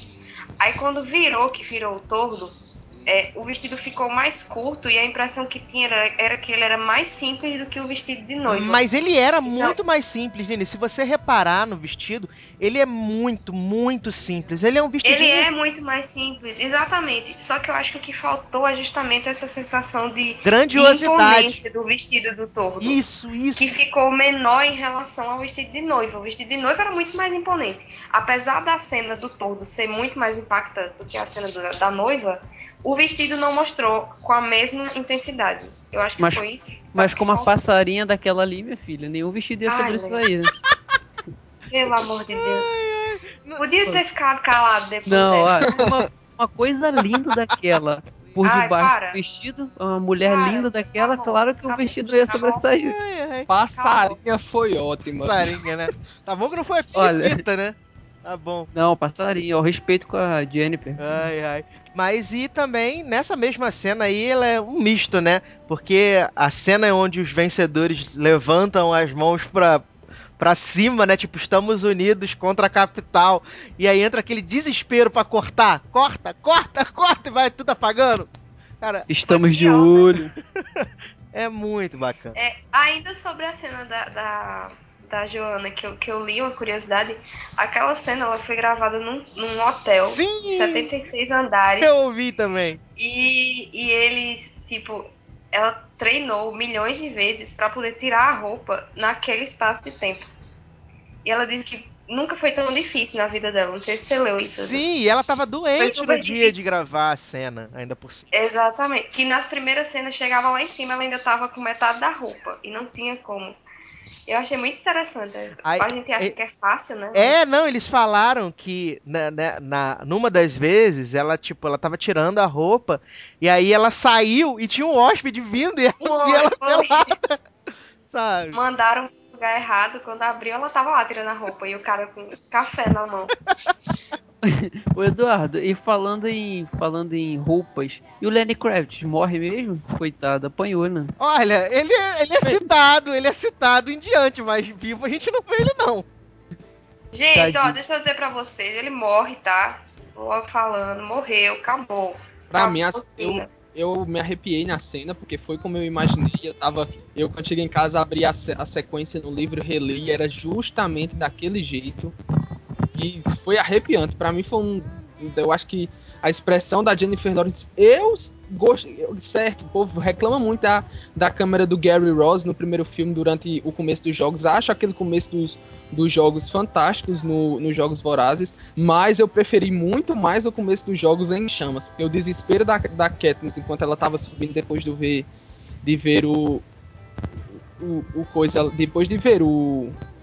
O Sina. o perdendo a vida lá foi sensacional. Sim, e foi Mas toda aí uma é isso, jogada ele- pra desestabilizar ela mesmo, né? Exatamente. Mas aí é isso. não- é- é, a gente não vê ele morrendo depois, não. Acaba ali. Só lá na frente, pelo menos em A Esperança, citam que ele morreu. Mas é só uma citação. Coitado, eu Nossa. acho que foi o ator mais fraquinho do filme pra mim, foi o Lenny Mas ele tava bem no para. filme, ele tava Ele bem. tava Ele bem. era assim, né? O Cine era aquele. Não, Sim. eu não, eu não falei que ele tá ruim, eu falei que ele era o mais fraquinho comparado aos gente- outros. Não é, viu? Porque você tem o Gale. Então. Ah, não, é, é, esqueci. É, de- de- é, apaga o comentário, esqueci do game. Ai, que sacanagem. Pobre, pobre Liam Hemsworth. Tadinho do irmão do Thor. Mas, e aí eles são jogados nessa arena de volta, né? E no, tanto no livro quanto no filme tem essa coisa de que é muito mais brutal, é muito mais rápido as mortes, né? Tudo acontece de uma forma muito mais, mais feroz e mais veloz, né? Até porque essa é a intenção do, do Snow, né? Não só acabar com a, com a imagem da Katniss, mas também acabar com aqueles vencedores ali e mandar para a população de Panem que, tipo, eles são vencedores, mas eles também podem ser derrotados, que quem manda ali é a capital. E a gente conhece alguns dos tributos, né, dos outros campeões. Tem a fofa da Max, que é uma linda. Ai, Uma Meg. fofa de... Além Chorei de chorava em toda as cenas, cena que ela chorava. aparecia. Ah, ela, ela- e ela era como justamente eu imaginava também, cara. Achei que ficou muito bom. Tem o Finnick, que quando eu vi as imagens promocionais do filme, eu falei, ai, gente, eu, eu imaginava o Finnick muito diferente, sabe? Não imaginava Eu daquele também. jeito, não. Mas no filme ele convence porque o ator é muito bom. Ele é muito bacana. E é carismático o personagem Sim, É. sim. O, o, o, o Beat e a, e a Wires também são bem legais, né? A parte. Não era como eu imaginava no Pronto, livro. o, o Finnick era como eu imaginava. Agora o Ares e a Beat era diferente, só que. Não era como eu imaginava, mas acabou que eu me convenci que são aqueles. Sim, Que é- são tão bons, foram, eles pegaram tanto a essência do personagem que eu disse, não, são eles, eu imaginei assim. Eu nem, eu nem lembro mais como é que eu imaginei antes. Agora, a, Então, a Enobaria, eu imaginei a Enobaria daquele jeitinho do filme, com dente também, todos. É, pois Cara, é. achei aquilo sensacional. Fogos para jogos vorazes. Fogos para jogos vorazes e para em chamas. É, e, assim, a, a arena, eu gostei bastante da arena, eu achei legal. É, eu também gostei da, da névoa, eu achei aquilo sensacional. Agora ver o Rafik lá, os irmãos do Rafik, eu achei chato. Não gostei muito, não, dos irmãos do É, Rafik. mas ger- gerou um susto. Na Sinais, gerou um Foi- susto na Muito Sinais. bom. Uma amiga nossa. Gerou um susto cara. na amiga nossa. Gerou um susto nela. Foi, foi muito grande o susto que ela tomou. Coitada. Mas eu gostei bastante. Eu gostei também da daquela parte em que eles estão ali na, na cornucópia e tipo, vamos girar aqui pra eles perderem a orientação de, do relógio, sabe? Achei aquilo muito bacana, muito bem feito. E a gente viu, né, aonde estavam os 150 milhões investidos, né? Foram 70 milhões no, nos Jogos Vorazes e pro Enchamas foi 150 milhões. A gente viu ali é, aonde o dinheiro estava empregado. Eu só digo uma coisa, que desculpa, minha gente, mas filma no Havaí, vai estar na ilha de Lost, porque eu conheço aquele cenário de cabo a rabo. Pois é. Aquilo ali é a ilha de Lost, minha gente. Aquilo é Honolulu, minha gente. Só tem uma ilha lá. É a única propícia pra gravações, né? Ai, é verdade. Eu, acho, eu gostei muito que, assim, quando a Katniss descobre que é o relógio, daí o plano abre, assim, pra cena da... É, eu ia do falar isso relógio. agora. Muito linda, muito, linda. Muito linda. Ah, a direção foi ótima. Direção Eu foi gostei. A A fotografia parte, foi muito também, linda. a parte do Gaita Galera também, a atuação da gente Sensacional. Ah, foi Ali sim. sensacional. Eu esperei muito por essa cena. E eu não me decepcionei. Nem eu. Quando ela, quando ela bate, assim, no campo de força, daí ela cai, ela começa a gritar. Meu Deus. Sem que contar, a vida cara, tão lindo do outro lado. Ah! sem contar a cara do Finnick depois, né? Que ele fica. Ficou sensacional. A cena dos gaias realmente era como eu tinha imaginado. Outra coisa, outra coisa que eu agradeço muito ao filme, porque eu confesso, quando eu li o livro, eu não entendi porcaria nenhuma do final. Quando ela atirava a flecha e começava a Eu desmoronar. também achei tão confuso. eu também. Mas no a gente filme, tá eu junto consegui- nessa, Gui. A gente tá junto nessa. Gente, eu não consegui imaginar nem a arena, pelo amor de Deus. É, eu também não consegui imaginar a arena direito quando eu li o livro. Mas no filme eu agradeço porque ficou mais claro na minha mente. Sim, cara, aquela cena da, da Katniss atirando a, a flecha e o teto caindo, mas foi tão lindo, mas tão lindo. ah, das daí de repente assim aparece a luz nela. Foi Olha, muito lindo. Eu, ali, ali me incomodou porque eu vi um pedaço do cenário de Revolution caindo. Ali eu, Ah, eu vi. Ali eu achei que o chroma key, acho que acabou os 150 milhões, aí ficou faltando um pedaço.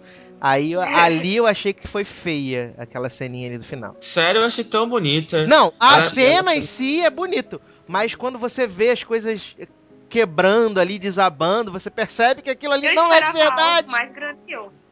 É. Eu esperava algo mais grandioso. Eu não vou mentir, assim. Mas eu achei bacana, gostei. Muita gente Eu gostei porque tu percebe, tu percebe que aquilo ali não era tipo.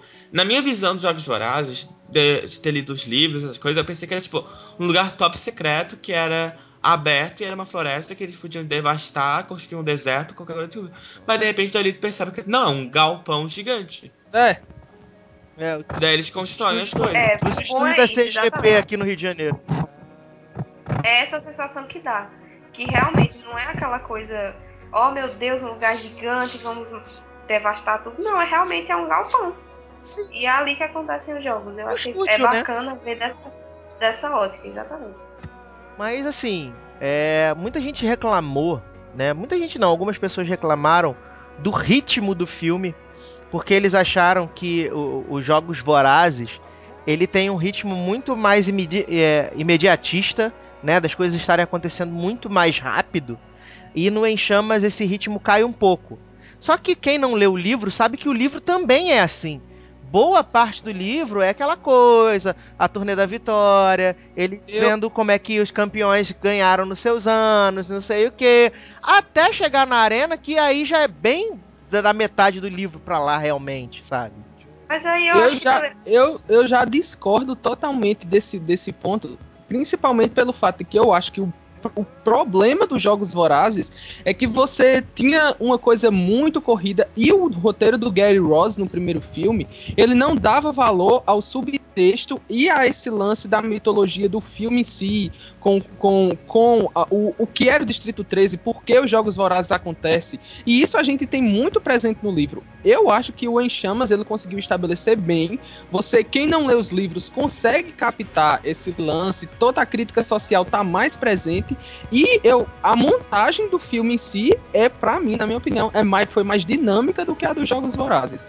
Eu, não, eu, eu, assisti, eu, assisti, duas vezes, a gente assistiu duas vezes, eu não me cansei, e quando eu, eu já assisti os Jogos Vorazes três vezes, vezes, e na terceira vez que eu assisti, era cansativo. Eu ficava, ah, meu Deus, ainda tá nessa parte. Eu acho mais dinâmico em chamas. Mas eu acho o seguinte também, que é, é, é, característico do primeiro, é uma característica do primeiro e uma característica do segundo. Se a gente for ver o, primeiro, os Jogos Vorazes, ele é. Algumas pessoas podem achar mais imediatista mesmo, porque realmente não tem a crítica social tão embutida, é aquela coisa. Katniss vai pra arena cega, sem saber de nada, ela não tá preocupada com o que vai acontecer, com o que está acontecendo realmente na capital, nos, nos distritos. É uma coisa extremamente de ação mesmo. Ela vai sem pensar. Já no segundo livro, tem toda uma tem toda uma política por trás, tem todo um problema social por trás e realmente ele precisa ser melhor inserido. Não tem como você só ligar para os jogos, porque não é isso que está acontecendo. Os jogos é simplesmente é, uma coisa que vai acontecer para que haja o início da revolução. Eu, segundo esses jogos vorazes é para isso. É como o, o Plutarch fala, ela é desde o início todo deles. E esses, esses segundos, esses jogos, eles foram feitos para isso. Então, acho que por isso as pessoas podem ter achado um pouco menos ação. Mas é justamente por isso. Mas assim. Precisa. Mas mas assim, vendo, lendo o que eu já li, sou o que a crítica internacional achou, a crítica internacional acha, a crítica no geral achou bem mais mais confortável, o filme estava mais confortável em si com a sua trama do que o primeiro o primeiro filme, os Jogos Vorazes. Eu também acho. Eu digo assim, só pelo acho que eu acho que as pessoas pensam assim. E no fundo tem uma explicação para se as pessoas estiverem achando dessa forma. Acho que é a característica mesmo. É, é verdade. E assim, é... mas eu não tive nenhum problema com, com o ritmo do filme, achei que ele, ele passa bem tranquilo. É um filme longo, né? São quase duas horas e meia de projeção. Então eu acho que para mim não me incomodou né, o momento, o ritmo do filme é bem tranquilo. É, antes da gente começar a encerrar o programa, eu queria falar de uma personagem que, para mim, ela cresceu bastante no segundo filme. A gente não falou dela, que é a F. Eu acho que a F foi linda. tão linda nesse segundo filme. E assim, a cena onde ela vai fazer o sorteio, né, do, dos tributos pros jogos, é tão, é tão bonita. E aquela cena também onde ela fala que quer dar uma lembrança para os meninos e que eles dão as mãos. Eu acho aquilo tão legal. E mesmo com tão pouco tempo de cena e com uma personagem que ela tá tão. É, a, a, maquiagem, a peruca, tudo tão over, a Elizabeth Banks se sai tão bem naquele personagem, cara. Eu fiquei muito feliz de ter visto a F tô... nesse filme, sabe? Consegue passar o pesar da personagem. Sim, que ela é, é, é, eu não sei se é coisa da minha cabeça, mas a gente sente que ela se apegou realmente àquele, àquela, àquele time, como aquela família, né? E também tem aquela coisa de, caraca, os meus campeões, né? Eu consegui fazer eles campeões e agora eles vão ter que voltar pra arena, não sei o quê. Sabe, eu gostei muito, muito mesmo. Fiquei muito feliz da F. E você, Gui? Eu, Eu a- acho que a Elizabeth Banks é uma excelente atriz. Eu queria que ela tivesse tido mais espaço no primeiro filme, como no livro dá mais espaço pra F. Todo mundo só falava do visual da, da Elizabeth Banks no primeiro filme, ninguém falava da atuação dela, mas ela recompensou tudo isso em chamas realmente. O visual dela foi colocado de lado, por, como você mesmo disse, Ed, por mais que esteja bem over os penteados, ela comoveu em diversas cenas. Na cena em que ela fala da equipe, na cena em que ela puxa o nome da Katniss e olha pra ela com um certo, com um certo pesar. E assim, eu fiquei muito feliz, muito feliz mesmo. Verdade. E você, Igor? Ah, eu acho, eu acho a F, sempre, achei a F muito linda, tá? É só que ela, ela tem aquele. pe- no- mesmo nos livros, ela, ela tem aquele pesar quando eles vão pra arena, mas é aquele pesar recluso, porque ela não pode falar que ela pode.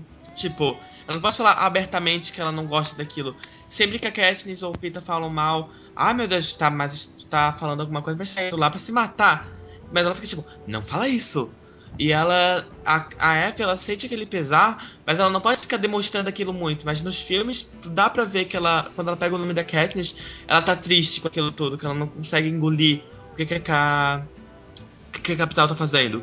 Verdade, verdade. E pra você, Lini, você também achou ela uma fofa, né? Uma linda, né? Eu achei, achei muito fofa. Eu acho que ela soube passar muito bem. é, a Elizabeth Banks, ela soube passar muito bem todo o pesar que realmente existe. Apesar de ela ser uma, uma, uma cidadã nata da capital, e ela realmente se emocionar com. A gente vê ela emocionada com. com eu não sei se era Cachemir que estava falando. Isso, No, no- era. Não era Cachemir. Ah, meu Deus. Aí Katniss faz, ah, alguém acredita nisso? Ela tá lá chorando, desesperada. É verdade. Apesar disso, você vê que ela, ela tem sentimentos pelo, pelos campeões dela. São campeões dela. Ela nunca foi campeã na vida dela. Eu não sei, eu não lembro se na época do Rei Mitch era ela. Não tô lembrada. Eu não sei, Mas porque parece que, parece que ela e Remit têm a mesma idade, assim, eles são bem é, próximos de exatamente. idade. Eu não, não sei, mas eu acho que não foi não. Mas enfim, é- é- são os campeões dela. E apesar de ela ser nata da capital, apesar de ela defender os jogos, ela não quer que os campeões delas voltem. É, é- Então, é- assim, é muito bacana. Sabe o que eu senti, Line? Eu senti muito a mudança da, da personagem dela, mesmo sendo sendo um papel tão pequeno, né? Você vê no primeiro, no primeiro filme, quando ela vai fazer a, a pompa do- dos jogos, né? Que ela narra o vídeo lá, que a capital mostra que eles, né, venceram os distritos. E ela, ela fala aquilo com uma emoção, sabe? Dos jogos. E na segunda vez você vê que não tem essa emoção. Não tem aquela coisa mais, aquela, aquele glamour dos jogos pra ela. Outra personagem que cresceu também foi a Prinheck no início. No primeiro Sim. filme ela era coitada. E depois Isso ela mesmo. passou, ela pareceu mais forte, ajudando a mãe a cuidar. Ela meio que evoluiu de um filme para outro. Isso eu gostei bastante. E eu gostei de já terem mostrado agora, né? É, Isso. da- darem, darem força pra personagem. Aquela cena que ela divide com a Katniss quando eles, elas estão pegando neve. E também a cena que, que ela grita pela Katniss na hora, na hora da colheita. A atriz segurou bem. E eu acho que ela vai segurar as sequências mais dramáticas na esperança muito bem também. é verdade. Ela vai precisar bastante disso na esperança. Muito, muito E eu mesmo. gostei, e eu gostei que, é, como eu falei, gostei que puxaram isso pra agora. Que não deixaram pra mostrar mais na frente que ela precisa ser forte. Eu, eu gostei de terem mostrado isso, de ela ter tomado a frente pra dar anestesia no, no Gale. Eu gostei, gostei muito da forma como trataram a personagem agora, Gente, e vocês viram? E o Morgan Freeman sendo morto, gente? A gente, não, a gente falou do Distrito 11, mas a gente não falou do Morgan Freeman sendo morto, gente. Foi bem forte aquela cena. Vai dizer que ele não era igualzinho o Morgan Freeman. O Morgan Freeman com AIDS, né? Igualzinho. Gente, sobre aquela cena, eu vi o primeiro, ah, na primeira vez, aí eu vi na a gente viu na estreia, né? Muitas meninas loucas gritavam em qualquer cena. E eu não percebi. Na segunda vez que a gente foi, que o cinema tava mais contido, eu percebi que ele fez o barulho do tordo. Fez, ele assumiu. do Como tordo. Eu, diz no livro. eu me arrepiei, que eu não. Eu disse, Guilherme, ele fez o barulho, a gente não ouviu da primeira vez. E tornou a cena ainda mais forte, eu gostei bastante. Minha filha, pior foi do meu lado, a velha. Pelo amor de Deus, cara, o cinema que a gente só viu só tinha velho quase. Mas tinha uma do meu lado que ela ficava assim, pro outro velho lá, que o marido dela. Ai meu Deus, Aí agora, coitada, ai não pode. Mas ela ficou gemendo e, e- e falando Não, e eu já imagino. o filme eu já ima- todo. E eu já imagino, por causa que vocês, carioca, um sotaque fazendo. Ai meu Deus, eu tenho uma. O meu tio. Eu tenho uma tia que fala desse jeito, carioca. Ai meu Deus. Não, é, cara, mas assim. E não, antes, antes do filme começar, quando passou os 20 minutos de comercial, todo comercial que passava, se tivesse uma cena diferente, ela. Ai, eu não acredito. Ou então passava comercial de, de cabelo, de tinta. Ai, que cabelo lindo. Aí eu virei pro, pro, pro, Edu e pra Gato e falei, ó, não vou aguentar isso não, isso vai ser o filme inteiro, dito e feito. Foi o filme inteiro a mulher falando, é, é, é, narrando as expressões dela, né? As Olha, surpresas dela. Tem aquele lance, eu sei que o público mais velho vai reclamar, e no começo realmente a gente começou a reclamar no dia da estreia, com, com os fãs empolgados, mas eu não vou mentir pra você não, que no começo incomodou, um pouco incomodou, só que depois No eu, e a, final, eu, tava a Aline e meu irmão, a gente tava junto dele, minha gente, gritando, aplaudindo, comemorando. Não, sim, isso é legal Olha, eu mesmo, senti você falta vibrar com disso o na nossa filme. sessão, sabia? Eu senti falta disso na nossa É, sessão. não teve. Assim, é legal vo- você vibrar com o filme. Pô, É, pô, é legal, cara. Eu lembro que teve. Eu, eu, não- eu- eu lembro que o Harry Potter eu fui assistir no cinema do quinto em diante, até o do quarto em diante. até o terceiro não, não tinha ido assistir, não. Eu não lembro qual foi, se foi o quarto, quinto, sexto ou um dos dois do sétimo, que a sessão que eu assisti foi exatamente assim, cara. O pessoal vibrava, o pessoal, tinha gente que ficava em pé batendo palma e eu gostei pra caramba, eu gostei. Isso é legal, você vibrar com o filme. Agora o chato é a pessoa ficar do seu lado. Resmungando. é. Então, é, porra, Não, tem Aí agora- Aí, é, aí agora eu faço uma crítica, porque assim, algum, o pessoal geralmente assim diz, ah, estavam gritando muito na sessão, não sei o que. Na sessão não pode porque é voltada a adolescente, mas quer dizer que se fosse um filme de super-herói, que é pra todo mundo, podia gritar na sessão, né? Olha alfinetada. Agora, Não, mas é a verdade. Deixa eu falar um negócio uma- o- sobre esse, essa questão de, de é, na sala de cinema as, como as pessoas ficam. Eu lembro quando eu fui ver o, o Batman The Dark Knight, o segundo, né, que tinha o, o Coringa. Aquela cena que o que coloca que o Batman pega e coloca o Coringa de cabeça para baixo no prédio e, e diz Sei, que vai sei, soltar. sei. Lembra? Vocês estão lembrando? final do, final do filme. Isso, tinha uma mulher do meu lado, a mulher ficava assim, vai, vai, solta ele, solta, mata esse desgraçado, mata. Aí quando ele não soltou ela, filha da puta, por que tu não matou? E era velho Eu acho também. que a gente deveria fazer um podcast de. Mas tá na pauta, tá na pauta, tá na pauta. Mas esse do Batman, esse do Batman foi muito engraçado. A gente começou a rir da mulher, porque já era uma senhora também, e você fica surpreso. Aí foi legal, porque uma senhora, você, você já pô, de idade, ficar eu fiquei surpreso numa reação dessa, vibrando com o filme e, tipo, xingando o Batman porque o Batman não matou o cara, e ela xingava toda vez que o, que o, Coringa aparecia. Ela foi demais, cara. E é, só que em, em jogos em, em chamas foi diferente, né? A velha que ficou do meu lado era completamente boring. A, primeira sessão de Em Chamas eu reclamei no começo, eu queria desistir. Já na fila, que era uma coisa absurda de gente gritando. Mas no final, eu pulava, eu gritava, batia palma, parecia. Eu senti falta na segunda sessão, que eu fui que ninguém falava nada. Assim, ó, lá no cinema que, que nós fomos assistir, é, o Edu falou que sentiu falta disso, né? Dentro da sala de vibração, né? Do, do público, assim, do, do carinho, da demonstração de afeto pelo filme.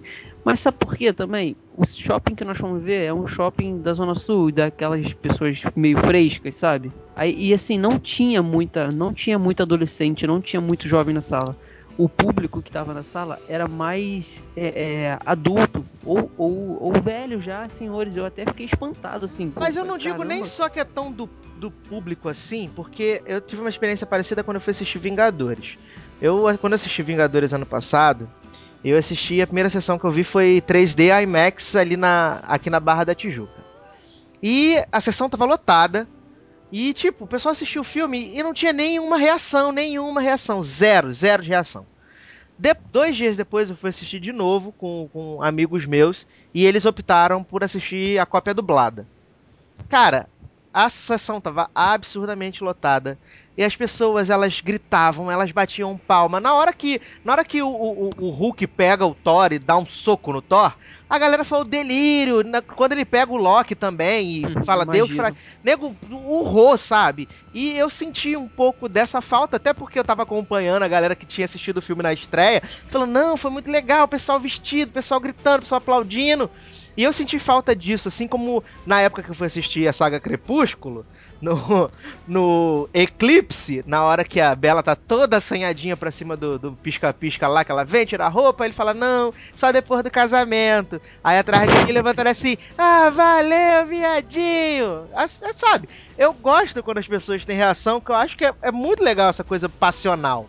E eu, eu, eu senti um pouco de falta, sabe, nesse. É, cara, mas foi o que eu falei. Eu acho que a sala, o bairro e o shopping que nós assistimos, ele, ele é um bairro que. Eu acho que É, vai a do gente é- público também. acaba Não, mas a- ali, também. Aline, ali, esse shopping é assim. O pessoal que, que frequenta aquele shopping, o pessoal mais elitizadozinho, mais fresco, que não gosta disso, entendeu? Sabe? Sabe Aquela pessoa que tem vergonha quando alguém fala um pouco mais alto do seu lado. São pessoas mais ou menos assim. Então, eu, eu acredito também que seja por isso. Entendeu? Acredito. Porque todo filme que eu vejo ali, cara, assim, sinceramente, eu, eu nunca percebi uma interação do público com o filme. Nunca, nunca percebi naquele cinema ali. Agora, eu já, pô, o Harry Potter e o Cálice de Fogo, quando eu fui assistir, também tinha gente vestida na, de, de Harry Potter na sala. E foi demais cara, também, sabe? O pessoal também vibrando e, e rindo. Até Titanic, cara, olha só. Eu assisti Titanic na estreia, em 97. Pô, cara, quando o Leonardo DiCaprio aparecia, os Entregando caras... a idade. Os Sim, garotos... eu não queria falar nada. Olha, eu não queria os falar ga- nada. os garotos- os, ga- os garotos ficavam gostoso, mas tudo na sacanagem, mas assim, mostrando a interação com o filme. Algo que, pô, há, há mais de 10 anos atrás, pô, não era normal e já tinha. Mas infelizmente eu acho que a gente. Bom, eu eu, e o espero Edu não tivemos ter azar. interação com 50 tons de cinza, eu espero pouca interação. É, não, isso aí seria bom não ter interação nenhuma. né? Ai, ai. Não, vamos ver se quando a gente for assistir o Hobbit vai ter algum tipo de interação, né? Vamos ver. eu acho que não. Ai, ai. Vamos ver. Então, pra gente encerrar o podcast de hoje, essa edição 50, super especial, eu quero que vocês deem nota para Jogos Vorazes e para Em Chamas, começando pelo novato da casa. Yuri, sua nota para Jogos Vorazes e sua nota para Em Chamas.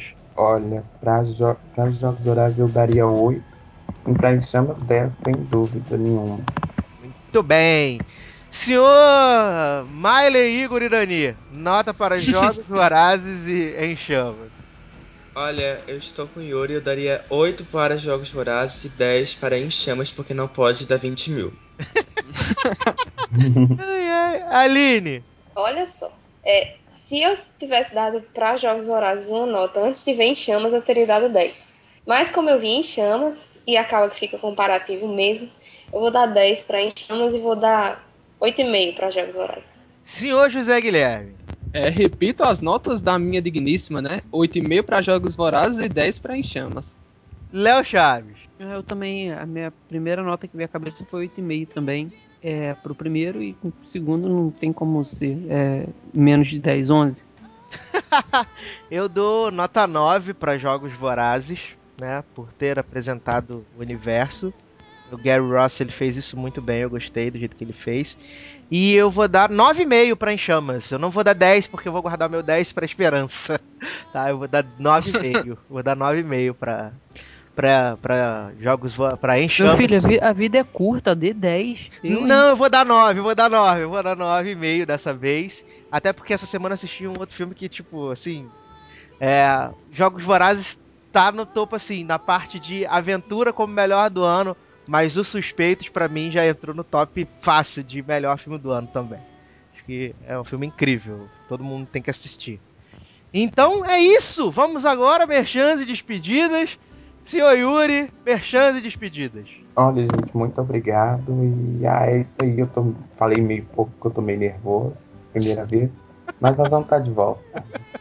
Quer deixar seu Twitter pra galera que quiser te encontrar lá pra xingar você se não gostar da review de Revenge? Então tá, arroba Yuri Mendes com dois S no final.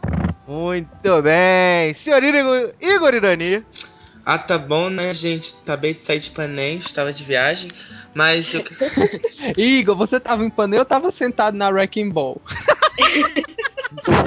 Ah, eu a gente fez um em- mashup, foi fazer um show lá na capital, todo mundo gostou.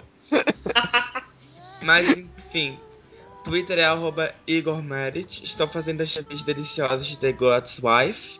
E estamos aí, 50 edições maravilhosas desse programa digníssimo, super crocante e maravilhoso. E estamos para mais 50, né? Esperamos mais. sim. Quem sabe, né? Quem sabe. Aline, minha chance de despedidas. Foi um prazer estar aqui novamente. Essa edição 50 maravilhosa. Eu acho que a gente poderia ter tido um tema melhor do que esse. E vocês me encontram no Twitter, Aline com Y, dois M's, underline Carvalho. E lá no logado eu tô fazendo review de The Carrie Diaries, da excelente Masters of Sex e de Grey's Anatomy. Então vocês passem por lá, leiam, é, comentem. A gente adora quando tem comentário na review, é o que impulsiona a gente a continuar. Então é isso. Até mais. Isso aí, senhor José Guilherme. Bem, foi um prazer voltar e falar de uma das minhas sagas favoritas aqui. Não tem coisa, eu tô muito feliz de falar de Enchamas pra vocês, conversando com vocês. É sempre bom conversar sobre o universo de Suzanne Collins com todo mundo. E assim, vocês me encontram no Twitter, Gigas Underline Marks, toda semana com as reviews de Glee, American Horror Story e a- algumas outras, mas principalmente essas duas. E como além disso, comentem. Eu gosto do comentário de vocês. Meu amigo Júnior tá sempre comentando, dando uma força lá, mas vale outros comentários também. Ai, senhor Léo Chaves. É, não esquecendo que o Gui também faz Once Upon a Time, que tá muito boa a É, série. é aí. verdade. É, não pode deixar de, de dizer. E a, a crítica de Em Chamas também, assinada por ele. É, Tá bombando Sucesso- lá. Pode continuar. sucesso, é, sucesso de, de visualização lá, bombando, ótimo texto. E é isso, 50 edições. é, a primeira da, da, de mais 50 e de mais 50 de mais 50. Muito bom é, é, é, conhecer todo mundo. Essa relação que a gente tem hoje que, que passa do, da, da internet, sabe? É, aquelas, é uma relação de amizade mesmo. Já, já encontrei com alguns, vou encontrar com outras agora, no, futuramente, no futuro bem próximo. E é isso, cara. Fazendo sempre. Tentando fazer sempre o melhor para para vocês aí, para a audiência. Então, é isso. Vamos que vamos. Até o próximo. Só falta me conhecer agora, né, Léo? Ah, é. Ai, ai. É o único que eu não conheço. Ai, pra quem quiser ouvir mais das minhas besteiras, eu tô toda segunda-feira. Segunda-feira não, que agora é sextas. Todas as sextas-feiras no Spinoff Podcast, lá no spinoff.com.br. No Twitter é arroba edu underline Sasser. A gente troca umas ideias lá, fala bastante besteira. É, principalmente ultimamente eu tenho falado bastante de The Blacklist, de The Voice. The Voice falando mal, claro. E falando de The X Factor. Mentira, fala a verdade. Você ama The Voice. E falando de The X Factor, é um prazer estar com vocês às 50 edições. Espero que venham mais, sei lá, 5 mil edições, se eu estiver vivo ainda para isso. É, nos sigam no Twitter, arroba logado com 2Gs, facebook.com barra logado com 2Gs. É isso, meus queridos. Um abraço e até a próxima. Tchau!